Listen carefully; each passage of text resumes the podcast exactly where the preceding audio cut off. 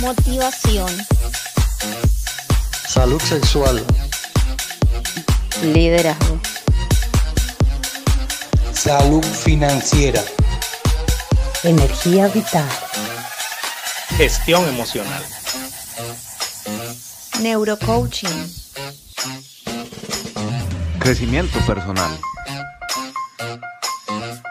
Estás escuchando Crecer. Muy buenos Saludos, días. saludos para todos, Tardes, noches, amaneceres y Un demás. saludo muy cálido y especial para todos ustedes que se conectan hoy aquí nuevamente a Crecer. Qué alegría una vez más aquí con ustedes, un programa más, corriendo aquí este 2022 que va como, mejor dicho, Horrible, horrible. como va. volado- dirían en Colombia como volador sin palo.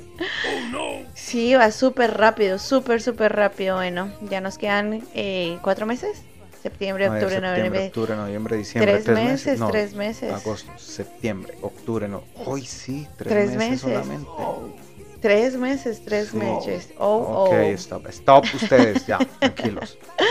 Así es, así es. Y bueno, aquí una vez más desde Crecer Evoluciona, muchas gracias. Un nuevo episodio y para todos ustedes, son tres meses que nos quedan de este año, pero nosotros en un par de meses también nos vamos a desconectar un ratico y acabar eh, este, ¿cómo se, va a llama? terminar la primera La temporada. primera temporada de Crecer Evoluciona. Que fue una temporada larguísima, ¿no? Ha sido una temporada súper larga. Bueno, es que después de una larga ausencia, pues tuvimos que Una hacer larga una, temporada. una larga temporada, pero, Pero, aquí estamos. Oye, tú no empezaba y ya tú estás ya Espérate que llegue por lo menos el momento. Ya te estás yendo de vacaciones, ya mejor dicho. Ay, quiero vacaciones. ¿Ustedes no quieren vacaciones? Yo sí quiero Con vacaciones. calma, con calma, que todavía estamos en pleno periodo productivo.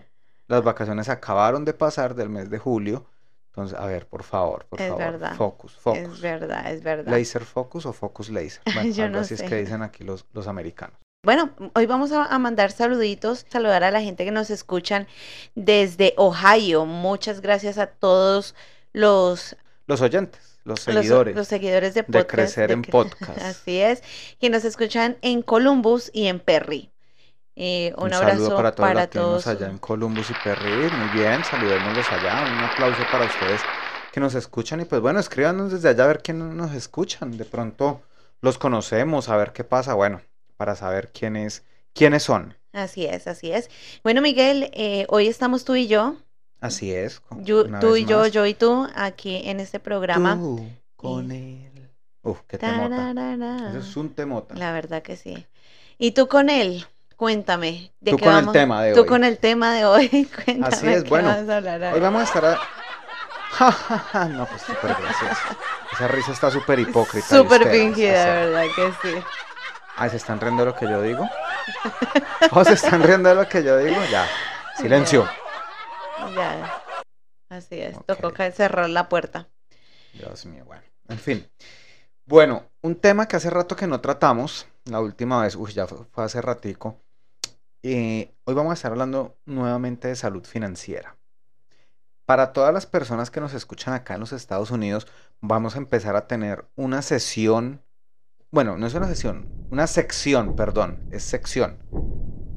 ¿Qué fue eso? Los tambores. Oh, De 30 minutos de salud financiera en ¿Qué pasa Guster? Así Todas las personas que nos escuchan en Guster van a poder escucharnos. en y en, y en Boston, ¿no? En Massachusetts. Guster y Boston, sí. Eh, 30 minutos de salud financiera. Va a ser única, exclusivamente salud financiera. Explicándole a toda la comunidad, sobre todo aquí de los Estados Unidos, cómo funciona el sistema financiero. Ya que, pues, obviamente somos inmigrantes y en nuestros países es muy diferente el funcionamiento y acá en Estados Unidos no sabemos cómo funciona. Sin embargo, los que están en otros países, ay, entonces nosotros no, no se preocupen que lo que estamos hablando acá aplica para, para Donde haya dinero, hay, eh, se Obviamente necesita hay instrumentos educación. financieros diferentes, el sistema financiero es diferente, pero los principios básicos se, se utilizan. Sí. Y pues nosotros llegamos a la habla hispana que los únicos diferentes a los latinos que no hablan español son los españoles y los de la Guinea Ecuatorial en África. ¿Cómo decir los españoles? ¿Qué hablan los españoles? Por eso, los únicos diferentes que hablan español a los latinos, Oh, ok, got it, got o sea, me refiero que nosotros hablamos para los latinos Ya, como ya, ya tal. entiendo. O ya sea, no entiendo. importa en qué país estés, pero eres Así latino. es. Y donde haya dinero, tú necesitas educación financiera y bueno, ese es el programa de hoy. ¿Por qué escogiste ese, este, este Oye, pero de- ya, ya empezaste, tú a mí también me vas a estar cortando. Déjame, déjame saborear el tema, irlo, Es irlo que es una hora, degustando. Miguel, es una hora, Miguel, que, que se pasa bastante rápido y si no entramos en materia se nos pueden quedar muchos temas en el, en el tintero. Bueno, de hecho, de hecho se preguntas. van a quedar muchos temas en el tintero porque la salud financiera no la voy a tratar en una hora. Ok. Eh, esto es un tema, o sea, hay tanta tela de donde cortar que pues tampoco quiero estar corriendo.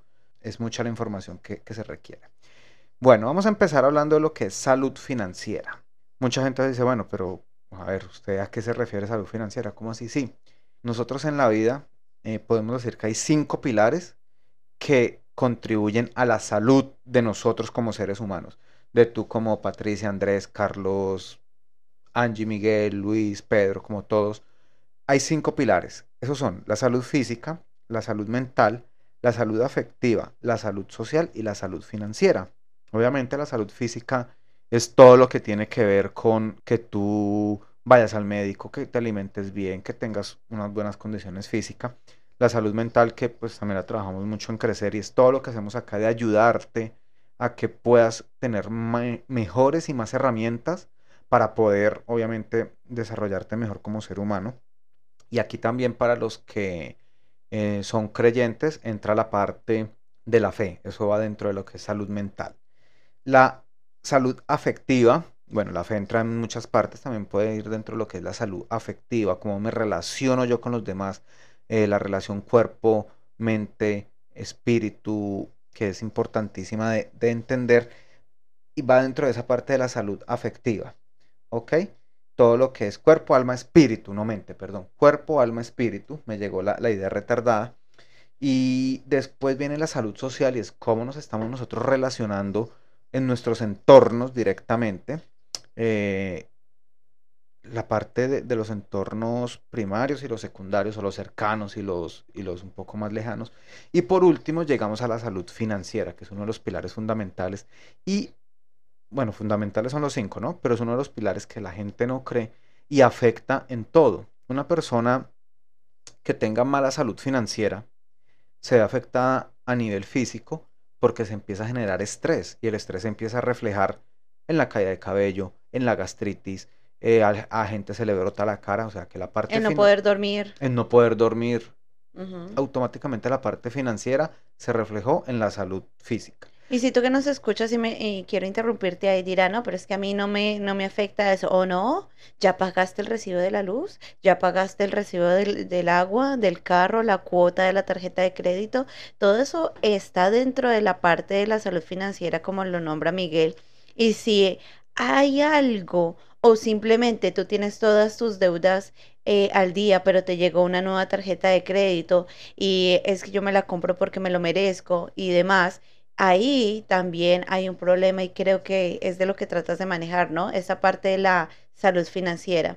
Pero me gustaría preguntarte algo. No, pero espérate, termino de explicar porque si no después nos vamos por las, por las ramas Ok. eh, y bueno, y se nos va. Entonces está la parte mental, la salud física. Cuando tenemos mala salud física, perdón, financiera afecta en la salud mental. Lo que estamos hablando, la misma parte de estar pensando yo dónde voy a sacar plata, tengo que tan, todo eso genera estrés.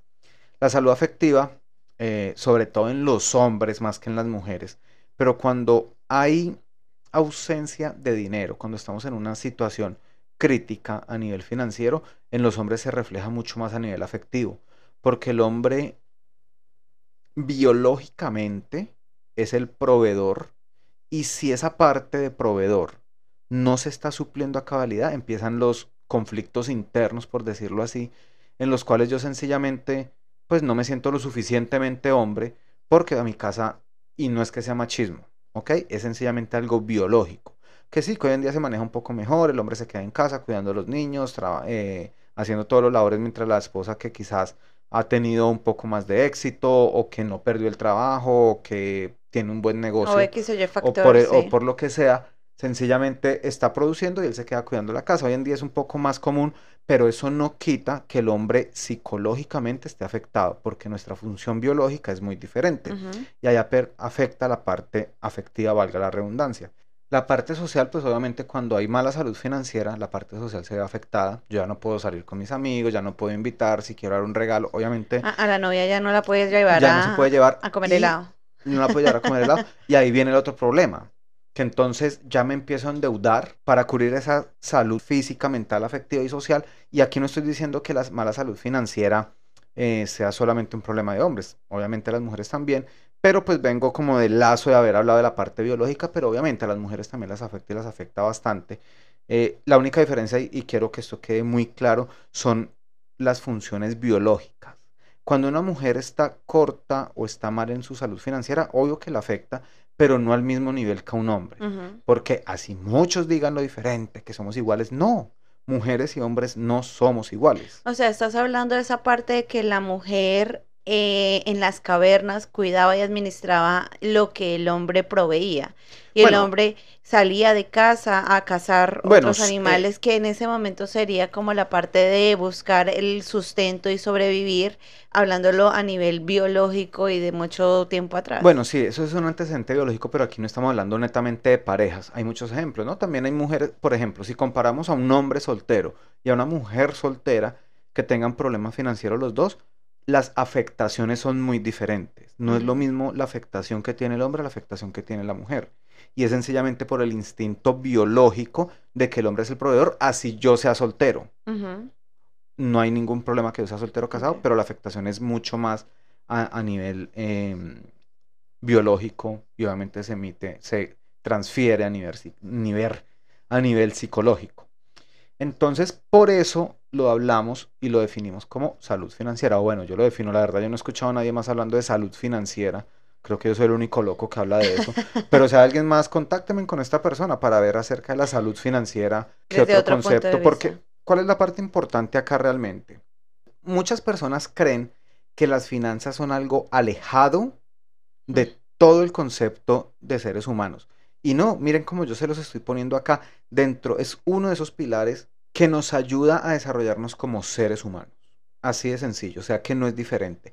Y el gran problema es que a nosotros se nos olvida que para poder tener una buena salud financiera es indispensable, ojo a esto, es indispensable primero tener un desarrollo como seres humanos, saber para qué estamos en la vida, pues tener un principio muy básico de cómo toda esta parte del cuerpo, alma y espíritu se transfiere a lo que es origen, identidad y propósito y afecta la parte financiera.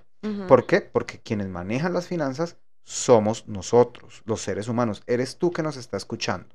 Entonces es un punto muy importante para tener en cuenta. Para poder tener una buena salud financiera es indispensable ser. ¿Ser qué? Ser como personas. Ok, ok. O sea que el objetivo principal de este podcast es llevar esa parte de la educación financiera para brindarle a todas las personas que nos escuchan eh, esas herramientas necesarias para llevar de una manera eficaz, correcta y realista, que es lo importante, ¿no? A esa parte de las finanzas individuales que cada, que cada ser tiene, ¿no? no eso es como las dietas o bajar de peso. No lo que te sirve a ti le puede servir a la otra persona pero sí, como lo dice Miguel, eh, estamos regidos bajo, bajo unos pilares en las cuales podemos estar igual a un punto de partida, ¿no?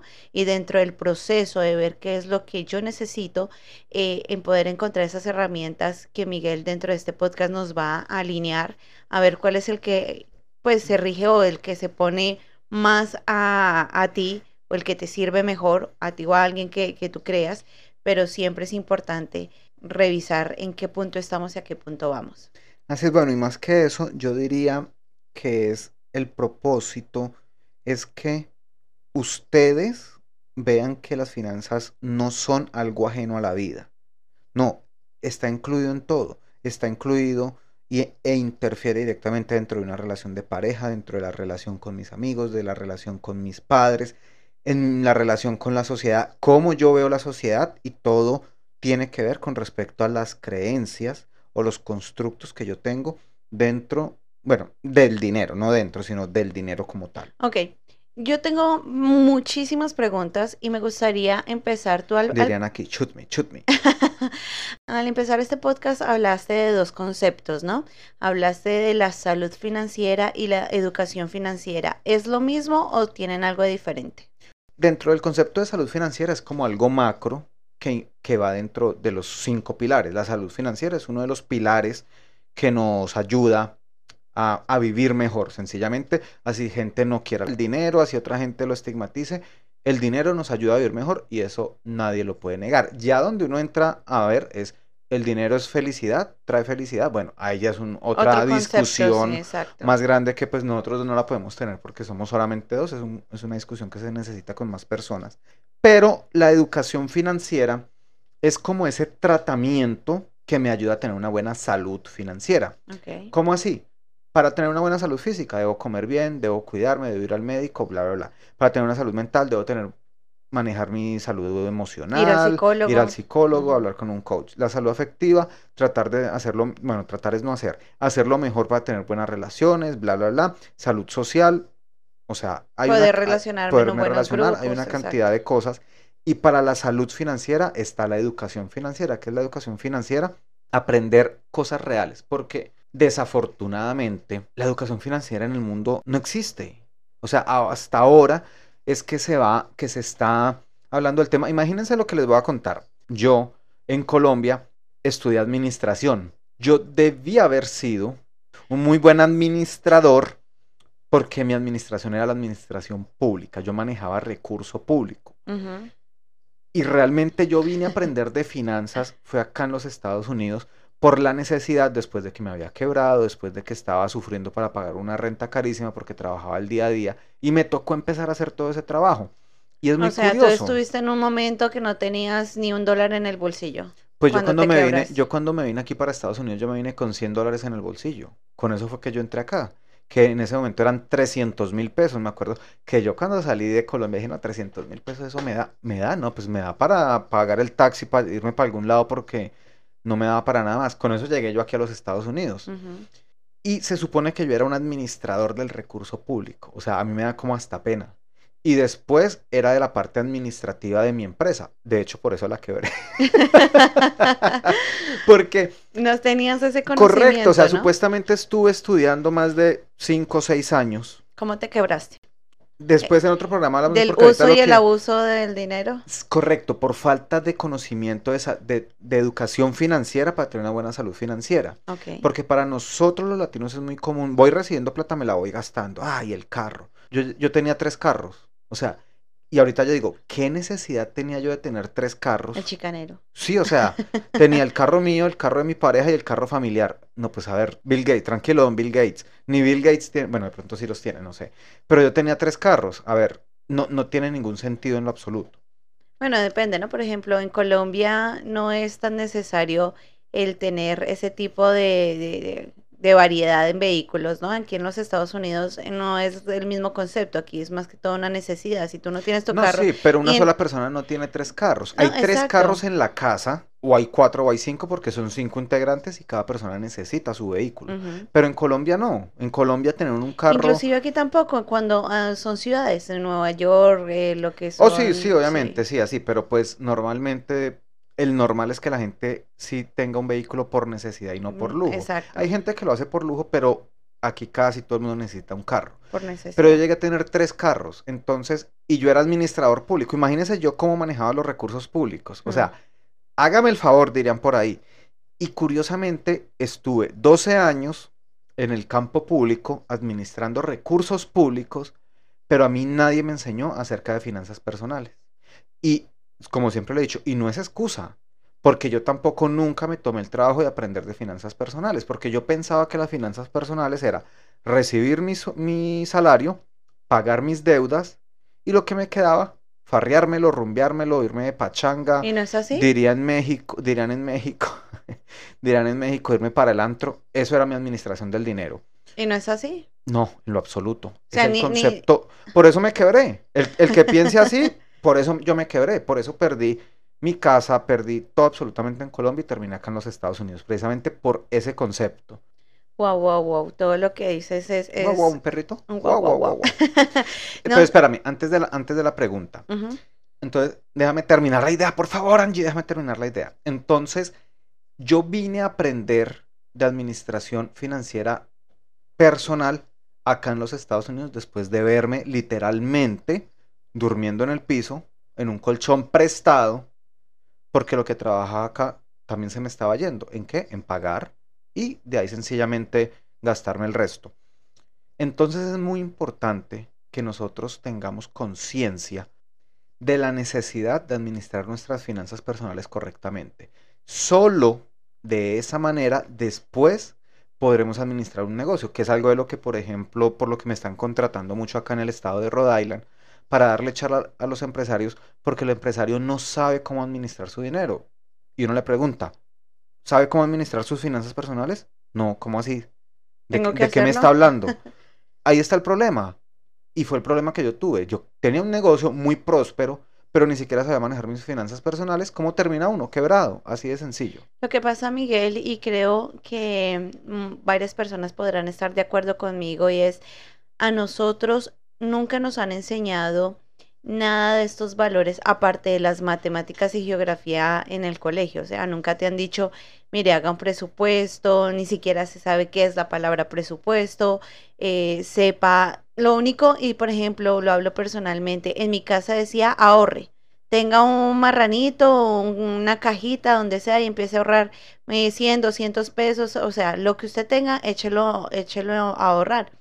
Pero esa parte de la educación como tal, lo que dices, nunca la hemos tenido y creo que por eso es el fracaso eh, dentro de los matrimonios, es una parte del fracaso dentro de los negocios, inclusive el fracaso dentro de uno, ¿no? Porque precisamente uno no trabaja de, de esa manera correcta a nivel eh, financiero. Así es, mira que hay un dicho en Colombia muy popular, no sé si sea, si está en toda Latinoamérica, pero dice, cuando la, la necesidad entra por la puerta, el amor sale por la ventana. Y es totalmente cierto, puede haber mucho amor, pero si empiezan a haber necesidades financieras, sencillamente el amor se va acabando. Así de sencillo. Y no es que sea el interés, Y no es que sea interés, pero es que es muy berraco amar con el estómago vacío. Es muy berraco, muy difícil para los que nos escuchan de otros países, muy complicado amar cuando tú ves que tus niños se, se acuestan solo con un aguasal o en Colombia que hay a panela, un agua panela, agua de panela y sencillamente aguanten hambre. O sea, por más que sea, eso acaba el amor, por un lado. Y segundo, es que nosotros no fuimos concebidos para ser fracasados. ¿Quién se imagina a su mamá o a su papá cuando estaba embarazada tocarse la barriguita contigo adentro y decir, ay, qué rico sería que esta personita fuera un fracasado? Qué rico sería que esta personita aguantara hambre. Qué rico sería que esta personita no pudiera cubrir sus necesidades. Qué rico sería que esta personita tuviera que estar pidiendo limosna en la calle. Escríbanos. No, mi mamá pensó eso. Lo dudo. Puede ser el papá o la mamá más pobre del mundo. Pero siempre lo que va a querer para su hijo o su hija es que esa criatura sea próspero, que esa criatura no pase las necesidades que él o ella tuvo que pasar. Hay un dicho, ¿no? Hay un dicho que cada bebé trae el pan debajo del brazo, algo Bueno, así. bueno, no, eso que sí, es yo, yo- no, no, yo ese, no, sí, pero- ese sí lo odio porque eso es mentira. Pero yo lo tomo más con el punto de, de eso, de que las, los padres. Ah, no, el cuando- deseo, claro, el deseo Cuando los está. padres, los padres tienen o van a concebir un bebé, es precisamente la mentalidad de éxito que se tiene, ¿no? No del hecho de que va a traer las bendiciones a la casa, sino más por el hecho de que piensan que ese hijo va a ser algo para su futuro, ¿no? Claro, de hecho, muchas veces, y esto es un error que cometen muchos padres, y es que ven ese hijo como una salvación para su futuro, como su plan de retiro, y un hijo no es plan de retiro. Pero bueno, eso lo vamos a hablar más No, no, no, adelante. no, sí, no, sí. sí, no, no, de hecho hoy no lo vamos a hablar, Bueno, porque hoy no alcanzamos a hablar de eso, pero sí, o sea, hay muchas personas que ven a sus hijos, a sus sobrinos como la mejor inversión porque yo le pago educación, y qué pena, es, es uno de los conceptos erróneos que podemos tener nosotros. Un hijo, un sobrino que uno crió, no es un plan de retiro. Inclusive eso fue un comentario que alguien te dijo, ¿no? Sí, alguna vez en, en Facebook me hicieron el comentario que esa es la mejor inversión que uno puede hacer. Interesante, pero muy discutible. Se lo respeto, pero pues con argumentos le demostré por qué no. El punto es que cuando hay esa carencia, el amor sale. Y lo que tú decías, no es que sea interés del amor, para nada. Lo que pasa es que con necesidades es muy difícil vivir. Y ninguna mamá, ningún papá se imaginó que su hijo, esa personita que crió en su vientre, fuera a ser un fracasado. Todos los padres quieren que sea exitoso. Entonces, esa es la primera muestra de que nosotros no nacimos para ser fracasados ni vivir en la miseria, sino para vivir en abundancia y para vivir, pues, con la capacidad de cubrir todas nuestras necesidades lo suficientemente bien para no estar sufriendo. Entonces, es algo que es muy importante. Genial. Yo tengo una pregunta. Sí. muy conectada a lo que hemos estado hablando. Ya sabiendo de que hemos conocido los pilares de la base, el fundamento que cada ser humano debería tener en su vida, ¿cuáles serían esos beneficios que traería al obtener esa educación financiera para llegar a la salud financiera? Bueno, pues lo primero es lo que estamos hablando y es cómo cumplir ese propósito. Si se acuerdan, yo les estaba hablando de que hay algo que se llama origen, identidad y propósito. Eh, y en este mundo nadie tiene un propósito de ser un fracasado, nadie. O sea, el que toma ese camino fue porque decidió tomarlo. Y bueno, ahí vendría una frase que es muy supremamente controversial cuando uno la dice y es que el pobre es pobre porque quiere ser pobre. Eh, es una discusión profunda que hay que tener porque pues no es solamente decirla así. Pero todos tenemos un propósito y es precisamente eso. O sea, ¿qué más beneficios que uno estar tranquilo mentalmente que yo poderme acostar hoy tranquilo y decir, ok, me van a cobrar la factura del agua, de la luz, del internet, lo que sea, y hay el dinero para poderlo pagar. Eh, ah, me enfermé y hay algo que me va a cubrir. Eh, me echaron del trabajo, pero tengo mi fondo de emergencias, que no me gusta llamarlo así porque la programación em, Neuronal no neuronal es complicada, hay que tener mucho cuidado con lo que manifestamos, pero en otro programa les comentaré cómo, cuál es lo ideal, cómo debemos manejar estas, estas, estos términos, ¿Cómo debemos hablarnos a cómo debemos hablar, correcto. Entonces, eh, está la parte de la salud mental, es otro de los beneficios, está la salud afectiva. No nos digamos mentiras. Esto lo- se lo escuché a alguien, no, no es mío, no sé ni, ni a quién fue. Y es muy cierto, decía, es que la gente se queja que porque la mujer es interesada y ve al hombre solo por el dinero. A mí no me importa por lo que me quiera, quiérame. Si, si mi atractivo es el dinero, pues quiérame, a mí no me importa. Que el día que se le acabó la plata, lo dejaron de querer. Ah, que eso no es un amor sincero. Decir a la persona, no sé ni me importa. Yo tengo dinero, lo voy a tener porque me Yo tengo dinero y nada que dar, lo único que tengo es amor para dar. Bueno, y ahora que dice eso, ahorita vamos a hablar de eso y es de la apología y de la divinidad que le da la comunidad latina a la pobreza, ¿no? Y ahorita me acuerdas para, para hablar de eso un poquito si nos alcanza el tiempo. Entonces, dentro de los beneficios, la parte mental, que nos da tranquilidad, cuando yo sé que en mi, en mi cuenta eh, tengo el dinero para dinero. pagar, para pagar todas las necesidades. La parte afectiva, no me importa, ámeme por lo que quiera, pero ámeme, que es por el dinero, listo, no me importa. Listo, que si nos metimos y construimos juntos como pareja o lo que sea, sencillamente, si hay dinero, ahí va a seguir el amor, porque nos podemos escapar un fin de semana, podemos ir, podemos vivir. Está la parte social, y no nos digamos mentiras, que así mucha gente odia a los ricos, andan, y perdón lo que voy a decir, pero andan al rabo del rico pidiéndole que les ayude, que le den, que no sé qué, porque ayuda en la parte social. Obviamente la parte física, si no hay problemas o estrés por la ausencia de dinero, pues mi parte física va a estar bien. Y aparte de eso, que si tuve una enfermedad, pues la voy a poder curar. Entonces ahí no falta el resentido que viene y dice, ay, pero hay gente que con mucha plata se ha muerto de cáncer, sí, porque le dio un cáncer que no se pudo curar. Pero también hay mucha gente, y eso no lo dicen, que ha podido pagar tratamientos con el dinero. Es algo cruel lo que voy a decir, pero busquen ustedes acerca de George Soros. George Soros, y me voy a, mita- me voy a contener de comentarios fuertes en contra de este señor, es un multimillonario, Una persona que tiene demasiado dinero, y es una persona de la tercera edad, pero muy anciano. Y él se mantiene vivo, es a punta del dinero que él tiene. Y por eso él produce más porque es la única forma en la que él se mantiene vivo. ¿Por qué? Bueno, aquí voy a entrar a un tema que no tiene nada que ver con las finanzas, es un poco controversial, pero es él patrocina la ley de abortos, porque él utiliza las células madres de los fetos para que le hagan un tratamiento a él para mantenerse vivo. O sea, esto es una cosa traída de los cabellos, pero la única forma en que él puede hacerlo es teniendo dinero. Ujú, No quiero entrar a andar al tema porque es otro tema que habría que hablar, ujú. eh, pero por ejemplo, o sea, así es como el dinero me ayuda a mí a mantenerme vivo. Ok, estamos, sí, estamos hablando de, de los beneficios de esta parte del- de, la educación financiera y también muy conectado a lo que dices, Miguel, y es esa parte del propósito. Ah, todos tenemos un propósito y a nivel financiero todos lo- los tenemos, ¿no?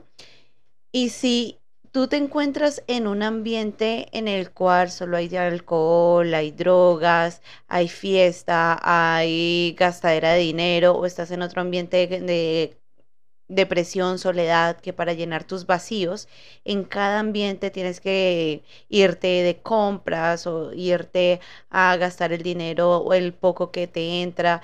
Eh, inclusive, nosotros en el, en un programa, en un episodio de estos hablamos de los vicios, ¿no? Eh, de, de ciertos ambientes. Entonces, es importante también reconocer y analizarnos a nosotros mismos. Siempre lo hemos hablado, coge un cuaderno y evalúate en qué punto estás, en, en dónde estás ahora financieramente. Hay algo que se llama eh, la rueda de la vida y Miguel lo, lo trabaja mucho en sus, en sus talleres y si tú quieres saber en dónde estás, si quieres exactamente ver tus números, eh, de, la- rueda de la vida y querer mejorar, es importante, bueno, cona- contactar a Miguel para, para empezar a trabajar esa parte de donde estoy. ¿Tú crees, Miguel, que si en algún momento de tu vida, por ejemplo, cuando eras niño, tus padres hubieran trabajado de la, de otra manera a darte aportes o darte tips para el ahorro, tu vida en ese momento sería diferente? De hecho, de hecho, yo creo que nunca me hubiera, no me hubiera quebrado. Bueno, de pronto sí, pero no, no tan quebrado, quebrado como, como quedé, sino quizás hubiera sido una pérdida manejable. Obviamente, mi vida hubiera sido muy diferente. porque Ahora que lo preguntas, mis padres, y yo se los he dicho a ellos desde que ya yo estoy trabajando este tema hace ya más de siete, bueno, hace más no, hace más de seis años. Y es, ellos tienen una mentalidad de pobreza muy grande, y eso fue lo que nos metieron a mi hermano y a mí. Pero no es la culpa de ellos tampoco. Y aquí, gracias porque esa pregunta me da para hablar acerca de los constructos mentales que nosotros tenemos respecto al dinero. Ejercicio. Piensa tú en este momento que estás escuchando. Cuando yo te digo dinero, ¿qué es lo primero que se te viene a la mente? ¿Un concepto bueno, un concepto malo? No sé, solamente lo sabes tú. Pero, ¿de O sea, dónde te da, te da el, uh, qué miedo, o, mmm, chévere. O quiero, pero no lo encuentro. No hago sino buscarlo y no lo alcanzo. Me la paso buscando dinero, pero no lo logro. O sea, ¿qué es lo que se genera con esa palabra? Y vamos a ver de dónde viene eh, todos esos constructos que nosotros tenemos. Y no importa el que tú tengas, siempre se puede mejorar. Entonces, por ejemplo, y vamos a hablar acá de la comunidad latina como tal, lo que comprende desde México hasta abajo en Argentina. Y es, primero, tenemos un factor histórico. Históricamente, de hecho, así de sencillo. No sé si ustedes lo sabían, pero los latinos somos la segunda cultura más pobre a nivel mundial. ¿Por qué? Por todo esto que les voy a hablar a continuación, que son los constructos que nosotros tenemos. A nivel histórico, para nosotros el dinero, la riqueza es malo. ¿Por qué? Sencillamente porque como los españoles llegaron y que, y ojo, aquí no quiero eh, que no, sí, que los españoles nos robaron y por eso somos pobres. Mentira, ellos sí se, sí se llevaron muchas riquezas, pero hoy en día todavía tenemos muchas. Hoy en día todavía los políticos de nuestros países se siguen robando una cantidad de dinero, una cantidad de regalías, una cantidad de minerales, una cantidad de presupuesto y al otro año vuelve a haber dinero. O sea que a nosotros la riqueza no nos la robaron. Que ellos se llevaron muchas cosas, sí, pero a nivel histórico nosotros tenemos en la mente, primero esa es la idea que nos han vendido, no es que somos pobres porque los españoles nos robaron, no mentira, somos pobres porque nuestros nativos, nuestros antepasados asociaron que dinero era malo. ¿Por qué? Porque si yo tenía dinero me mataban. ¿Qué me mataba? Los españoles por robarme el dinero. Entonces, nuestros antepasados, y fue un constructo que se formó muy fuerte y está muy arraigado, ellos, los esos niños en ese momento crecieron viendo que si mi abuelo tenía oro, tenía que esconderlo, porque sencillamente si se lo encontraban, lo mataban. Y no solo los españoles, los vecinos, cuando hubo las guerras, una cantidad de cosas, yo tenía que esconder mi riqueza, yo no puedo mostrar que soy rico porque me matan. Entonces, a nivel histórico, ya tenemos un constructo de que el dinero es malo, Y aún, sencillamente. y aún hoy en día, ¿no? Hoy en día tú vas a algún país en Latinoamérica y sales con tu anillo, con tu iPhone, se lo roban con a tu uno. joya, tú te sientes en peligro de vida, o sea, a veces vida o muerte. Entonces también creo que eso ha sido algo que, que se ha quedado y perpetuado está en, muy la- en el arraigado. tiempo. Mira lo que tú dices, está muy arraigado y eso es cierto. Hoy en día no vamos lejos. Alguien se ganó la lotería, no, no digan mi nombre y por seguridad el mismo país se encarga de no sacar la identidad de la persona que se ganó yo no sé cuántos mil millones de, pesos, de dólares o de lo que sea, porque sencillamente lo pueden matar. Vea, o sea, es algo que quedó desde ahí viene. Riqueza es igual a muerte, riqueza es igual a peligro. Por eso, dentro del constructo mental que nosotros tenemos está que la riqueza es malo a nivel histórico. Luego viene uno que es a nivel cultural. Lo que les decía, la comunidad lati los latinos somos la segunda cultura más pobre a nivel mundial. ¿Y saben por qué pasa eso? Porque esta parte histórica ha generado a nivel cultural que estigmaticemos la riqueza. Por ejemplo, eh, viene Cuando tú hablas de un colombiano que tiene plata, ¿a qué se, a qué se le re- Correcto, se narcotraficante, mente? automáticamente. Y si es colombiana, es prostituta, ya. O es mujer de un traqueto. Y esa es la cultura que se nos ha generado a nosotros. Por ejemplo, si nosotros vamos a O comparar... mexicano también. Porque sí, también, sí, sí, o sea, latinos a sí. nivel general, latinos a nivel general. Pues, pero obviamente el ejemplo más común es con los colombianos, que de hecho es algo supremamente... ah, Injusto. Bueno, no diría que injusto, pero es supremamente chocante porque, pues, bueno, en fin, no Sí, vamos a ahondar en ese tema. Estamos hablando a nivel cultural. Si nosotros comparamos la cultura nuestra, la que nosotros tenemos, la cultura donde si alguien en nuestros países, vamos nosotros en el carro con nuestros hijos, y llega un carro a un lado, lo que tú dices, un carro hermoso, última gama, lo primero que uno dice es, bueno, que uno dice, que la gente dice allá es, ah, debe ser narcotraficante. ¿Quién sabe a quién robó? ¿Quién sabe qué hizo? Automáticamente. Si es una mujer, prostituta, se lo está dando quién sabe a quién, quién sabe a quién se comió. Sin vergüenza. Pero, por ejemplo, acá, y yo lo he visto aquí en Estados Unidos, que a veces he ido con, con americanos en el carro y lo he visto, se para un carro última gama al lado y, uff, ¿qué será? ¿Será que es médico? ¿Será que es abogado? ¿Será que es deportista? Entonces, ya la cultura de por sí está afectando nuestro constructo de, de, la riqueza y de cómo vemos el dinero. ¿Alguien con plata es malo o es bueno? Para Latinoamérica normalmente es malo. Para países como Estados Unidos, para países, com- para culturas como los judíos, es bueno. ¿Por qué? Los judíos aprendieron en la Segunda Guerra Mundial que tener dinero era bueno, porque dependiendo de cuánto oro yo tenía, yo podía salvar miembros de mi familia. Entonces, si yo tenía tres lingotes de oro y mi familia eran de 15, yo solamente podía salvar a tres personas. Elija.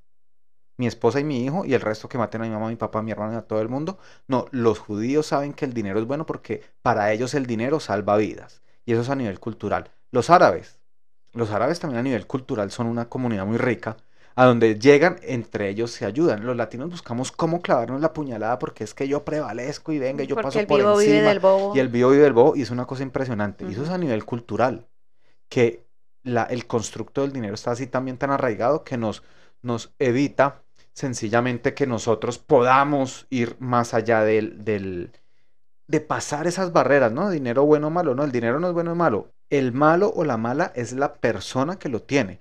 No es que consiguió dinero y se volvió malo, no, siempre fue malo, sino que el dinero lo potenció. Entonces, eso es a nivel cultural. Viene uno que esto también a veces es un problema grandísimo cuando uno lo habla, y es los constructos mentales que tenemos respecto al dinero a nivel religioso. Lo que nos ha metido la religión es más fácil pasa el rico, más, perdón, más fácil pasa el camello por el ojo de una aguja que un rico entra al reino de los cielos.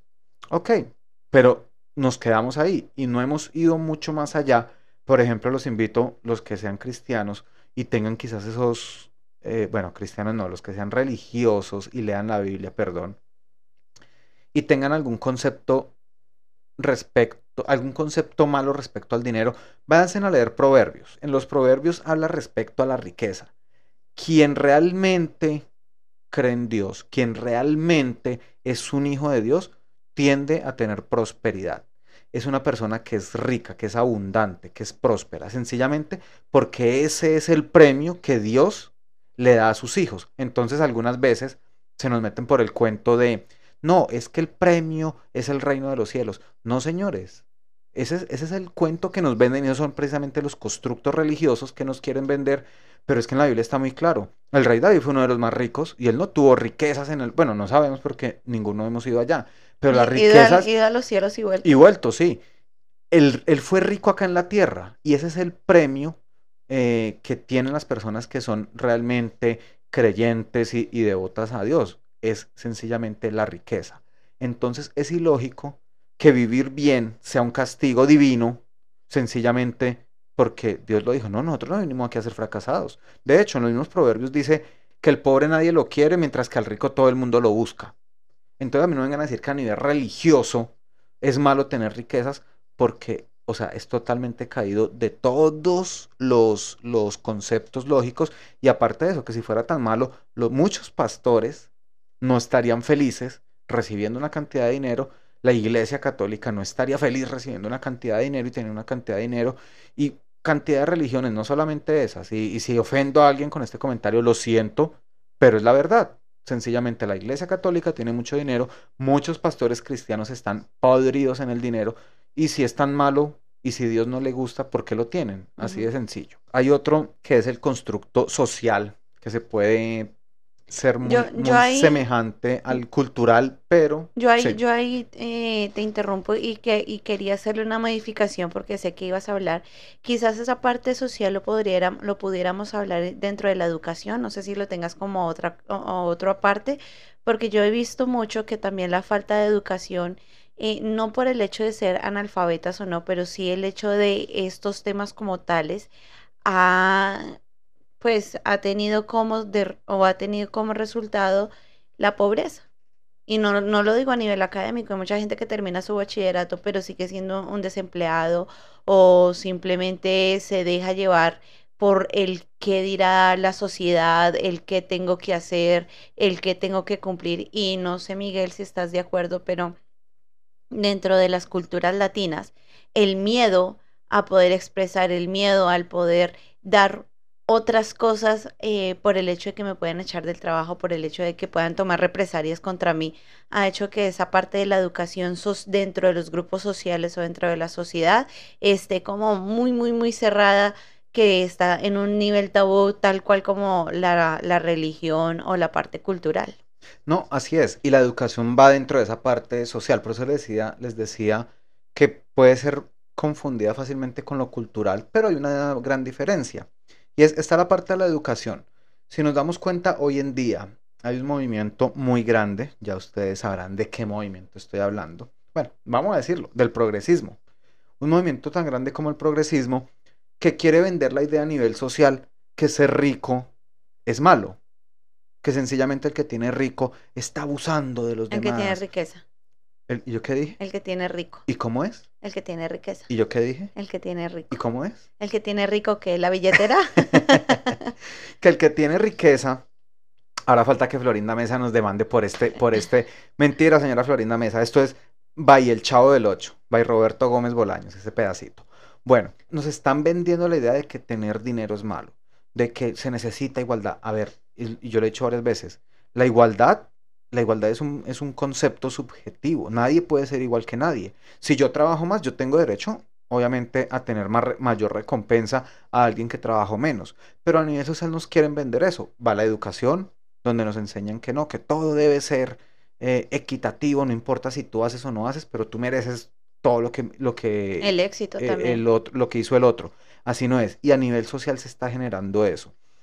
Y, se, y, se ha- y ese viene ligado mucho con el siguiente, que es la parte política. El nivel, los constructos a nivel social y a nivel político van muy ligados porque la política de hoy en día se ha encargado de, se ha encargado de hacer una transformación o sí, está haciendo lo que se llama la ingeniería social y es transformar conceptos, de destruir lo que ya está para crear cosas nuevas y sencillamente basados en eso, decir que la riqueza es mala, cuando lo único que produce bienestar es la riqueza, o sea, no hay de otra. Así de sencillo, entonces a nivel social tenemos los constructos de educación. ¿Cuántos en, la escuela? Yo me acuerdo que a mí me enseñaron disque cálculo, trigonometría, geometría, eh, aritmética, eh, matemáticas, yo no sé qué, una cantidad de cosas. Pero, de hecho, yo en el colegio vi economía. O sea, es increíble. Vi economía y sencillamente a mí nadie me enseñó a cómo administrar una cartera. Y, y teníamos clase de economía los jueves, me acuerdo. Que, y, no, y que a mí me gustaba esa clase, me gustaba, me acuerdo porque me gustaba mucho, pero a mí nunca me enseñaron cómo administrar una cartera, qué es un, qué es el mercado de, es un presupuesto. qué es un presupuesto. A mí no me, la verdad, lo que me enseñaron fueron, perdón la palabra que usar, pero bobadas. A mí no me enseñaron nada realmente constructivo, útil para, para mi vida, para mi vida financiera, no, sencillamente conceptos y cosas y filosofía que no que me encanta la filosofía, pero a nivel financiero necesitamos, aparte de la filosofía, necesitamos cosas concretas como hacer un presupuesto, que es un estado financiero, que es una hoja de balance, em, cuáles son mis gastos, cuáles son los egresos, es lo mismo, es diferente, qué son activos, qué son pasivos, qué son ingresos, qué son egresos, todo esto. Si tú no sabes qué es lo que yo estoy diciendo, pues necesitas educación financiera, así que contáctame para más información. Y, Se y- y necesita la- después, y la- después de, la, de la publicidad, mira que hay un concepto, eh, me voy a robar esta frase de un señor Miguel Díaz, Miguel Ángel Díaz, y dice, el éxito es un concepto subjetivo, es un estado mental y emocional en el cual un ser humano como tú y yo logra tener en armonía los ambientes más importantes de su vida. Y es importante tener y encontrar esa armonía, en- esa armonía para los cinco, las cinco Para los cinco componentes de la es- salud. Exactamente. Y recordarle a las personas que lo que significa salud financiera para una persona no es lo mismo para la otra, pero que sí tienen una base, que todas en las cuales se rigen, ¿no? Y que podemos empezar a trabajar esos constructos uno a uno. ¿no? Eh, o sea, en este podcast no queremos decirle, no, todo está mal contigo y definitivamente eres un fracasado y no vas a poder llegar a ser nadie en tu vida. No, o sea, podemos empezar a trabajar cada cosa como procesos para poder llevar a, eh, y llegar a esa salud financiera, como lo dices Miguel, a través de la educación financiera como tal. Y yo lo he visto en muchos casos. Yo fui una víctima de la parte de eh, una falsa educación financiera porque en mi casa decía ahorra, pero nunca pues, ¿Para hubo qué? O un, propósito, Sí, o sea, ni- nunca Solo hubo... ahorrar por ahorrar. Exacto, ahorre, ahorre O porque una usted- palabra que yo odio y es, bueno, pero ahorita lo hablo con el siguiente aspecto. Ahorita la palabra que yo odio. Exacto. Y, y precisamente hace falta más podcasts como estos y más programas como estos para poder generar. Y quizás para ti digan, "No, pero es que ustedes no están hablando de cómo hacerlo ya o los secretos para yo volverme millonario Paciencia, o paciencia. para todo, precisamente todos los procesos. La gente millonaria no se volvió millonaria de la noche a la mañana. Tuvo que tener procesos de aprendizaje de, de poder administrar el dinero, de cómo, de, de cómo poder tenerlo y cómo poder trabajarlo y que trabaje para, para sí mismo, ¿no? Y que sabes qué, y que los millonarios exitosos de verdad en algún momento trabajaron su desarrollo personal. Hay mucha gente que sí, se- son jugadores de fútbol, son jugadores, cantantes, artistas, se vuelven millonarios, pero su vida personal es un desastre. Y es por eso, porque llegaron a tener dinero, pero no trabajaron esa parte eh, del ser como tal y carecen de ella. E- y por eso punto. terminan suicidándose una cantidad y no es por el dinero, es porque carecen del ser, entonces tuvieron antes de ser, sencillamente. Entonces, Y es importante el equilibrio, lo decías tú en tu post eh, o en tu frase célebre, es encontrar esa armonía, ese equilibrio entre todos los pilares de, de tu vida, porque qué chévere es tener un millón de dólares e irse de viaje por todo el mundo, pero cuando regresaste ese millón no quedó sino menos del millón y con deudas porque te diste la vida que no, que querías dártelas de rico, pero hasta ahí quedó. Y aparte de eso, ya como le diste un estatus a tu familia, ya la familia empezó a cambiar y a, verse diferente por el hecho de que ya el dinero no está. y continuando con esos constructos que estábamos hablando, entonces hablábamos de lo relacionado que está el político con el cultural. Y el último de los constructos que afectan nuestra salud financiera está la parte familiar. Y ahí viene lo que te decía el comentario que yo iba a hacer ahora. Y es cómo desde la parte familiar nosotros vemos el dinero. Por ejemplo, ¿el dinero es bueno o es malo? En la familia siempre hay un tío rico, una tía rica, que todo el mundo odia, pero todo el mundo está detrás. O sea, ¿qué aprende uno? Hipocresía. Hay que ser hipócrita con el que tiene dinero. Entonces, ah, es que como tiene dinero cuando está fuera de la casa, todo el mundo habla mal. Pero cuando llega a la casa, no saben dónde ponerlo. ¿Por qué? Porque es esa parte familiar. O sencillamente de niños todos mis primos éramos eh, súper unidos, jugábamos, pero cuando mi abuelo murió que dejó la herencia, todos mis tíos y mis, y mis papás pelearon. ¿Qué pasó? Para mí, el constructo de dinero es igual a destrucción familiar. O aún peor, ¿qué comentarios, qué discurso, qué tipo de comunicación tenemos dentro del hogar respecto al dinero? El niño cogió el dinero y se le dijo, vaya, lávese la- las manos, que es que el dinero es sucio. Uy, ojo. Si alguien le está diciendo eso a un niño en casa, cuidado, lávese las manos. ¿Por qué no? Porque es que los billetes tienen bacterias. Es cierto. Pero ojo con el comentario de lávese las manos porque el dinero es sucio. Y automáticamente le estamos metiendo a los niños en la cabeza que dinero es igual a suciedad. Entonces, mucho cuidado con eso. Y no solamente eso, también que uno escucha, eh, por ejemplo, a veces yo escuchaba a mis tíos, venga, y oh, se acordó de los pobres. Uy, Y, y hay muchos niños que, que uno está alrededor, entonces uno se cree, así uno tenga algo en la nevera o una casa, no, eh, yo soy pobre y esa persona que llamo es más rica, entonces también es, es tener en cuenta cómo se habla en, en el Esos hogar. diálogos que hay ahí. Entonces, también puede Aunque ser no hay algo. plata, ¿no? Siempre, no, no, no, no hay plata para eso. Sí. Es que usted cree que la plata sale de un árbol, usted, sa- usted sabe que somos... Uy, alguna vez, y les voy a contar algo aquí que me pasó acá, recién llegado acá a los Estados Unidos. Estaba trabajando, en ese momento estaba trabajando en pintura, y estaba con los compañeros de- del trabajo, y le entró la llamada a uno, como al, al jefe de... No era el dueño de la empresa, sino como el encargado de ese proyecto, el manager de ese proyecto, el administrador de ese proyecto, y le entró una llamada y contestó, y era la hermana. Y empezó a alegar, no, que no sé qué, que usted, claro, para usted es fácil, yo estoy aquí matándome, yo estoy recibiendo plata. Es que usted tiene que entender que nosotros somos pobres y no podemos darnos esos lujos. Uy, ¿cómo? En ese momento fue que yo dije, yo necesito hacer algo y ayudar a la gente acá, porque es que primero yo no puedo estar en este ambiente y segundo, yo quiero ayudar a la gente a salir de de esos ambientes y de esos constructos que tienen. O sea, una persona que está en los Estados Unidos donde, listo, no nos digamos mentira, conseguir el dinero no es fácil, pero hay más accesibilidad a muchas cosas que en países como los nuestros, diciéndole a la hermana que es que usted tiene que tener siempre presente que nosotros somos pobres. Hay una frase que es muy fuerte, pero es muy real. Y una vez me lo dijo una, una conocida aquí en los Estados Unidos. La persona pobre, Dios la pintó de muerte. ¿Por qué?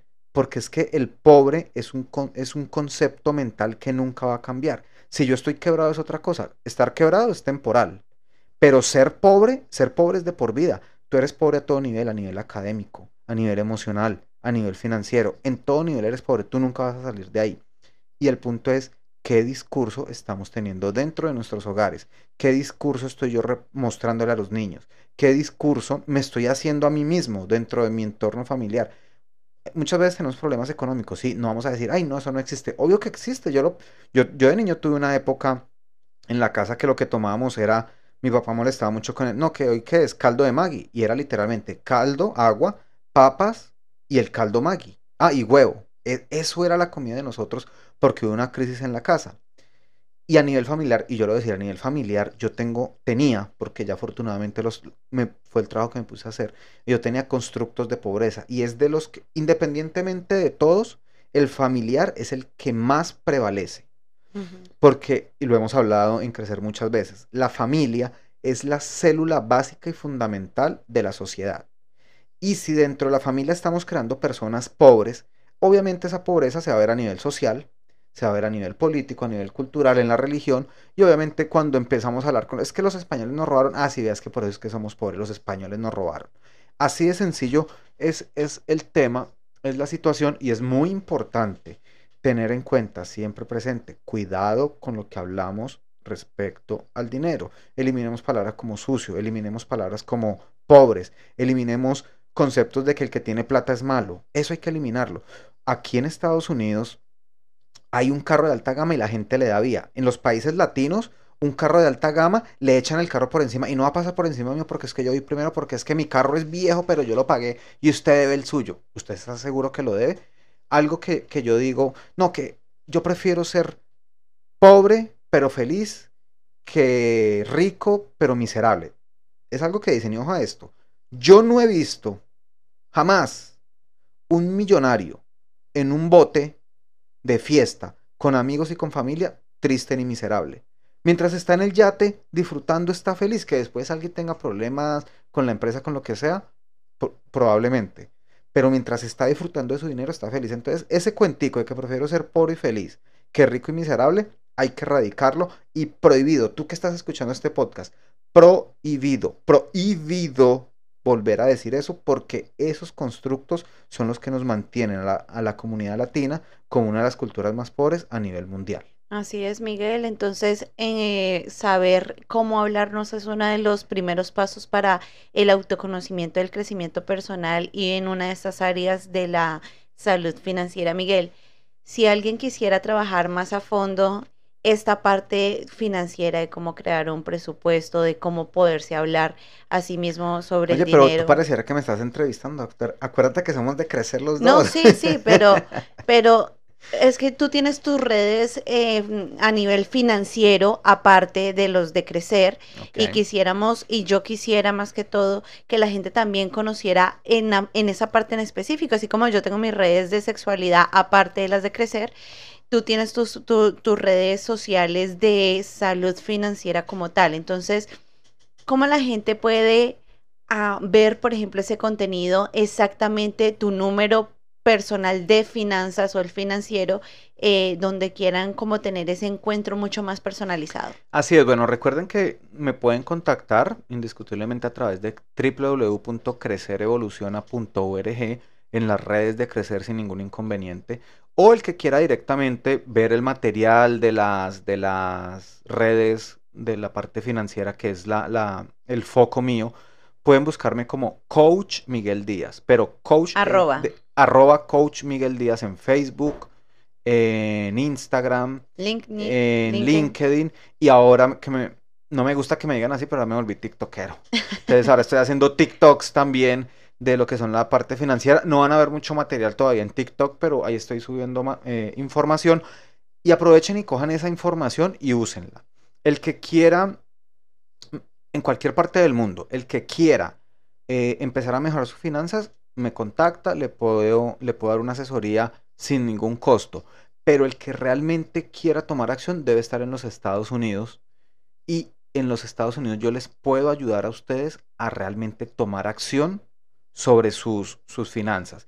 Y que cuestión de 20 proyectarse a 20 años, 20, 20, quiero hacer 1, 2, 3 millones de dólares a 20, a- ok, hagámoslo a tiempo. Yo a ustedes no les voy a ayudar a ser ricos de la noche a la mañana porque yo no hago eso. Y no existe la No, sí riqueza. existe, no, sí existe. El problema es riqueza- cuánto dura y qué tienes que hacer y dónde están tus principios y valores. Ok. O sea, hay gente que lo hace. Eh, bueno, de la noche a la mañana me refiero a un año, ¿no? Sí. Eh, trabajando. Yo les puedo ayudar a ustedes a mejorar su, situación financiera indiscutiblemente. Es un proceso, obviamente.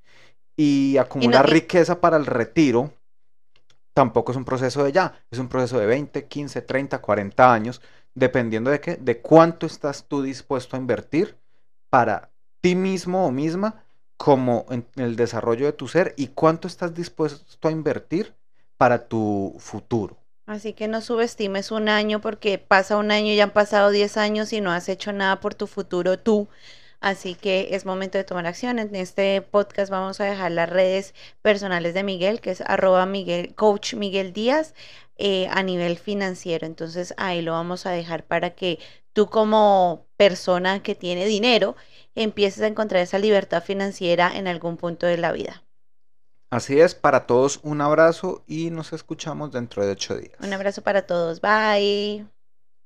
Su, su, suscríbete y dale a like si quieres. Su, su, suscríbete y dale a like si quieres. Ni, ni, no, ni. No, ni, no, ni, no, ni. Ni, ni, ni, no, ni.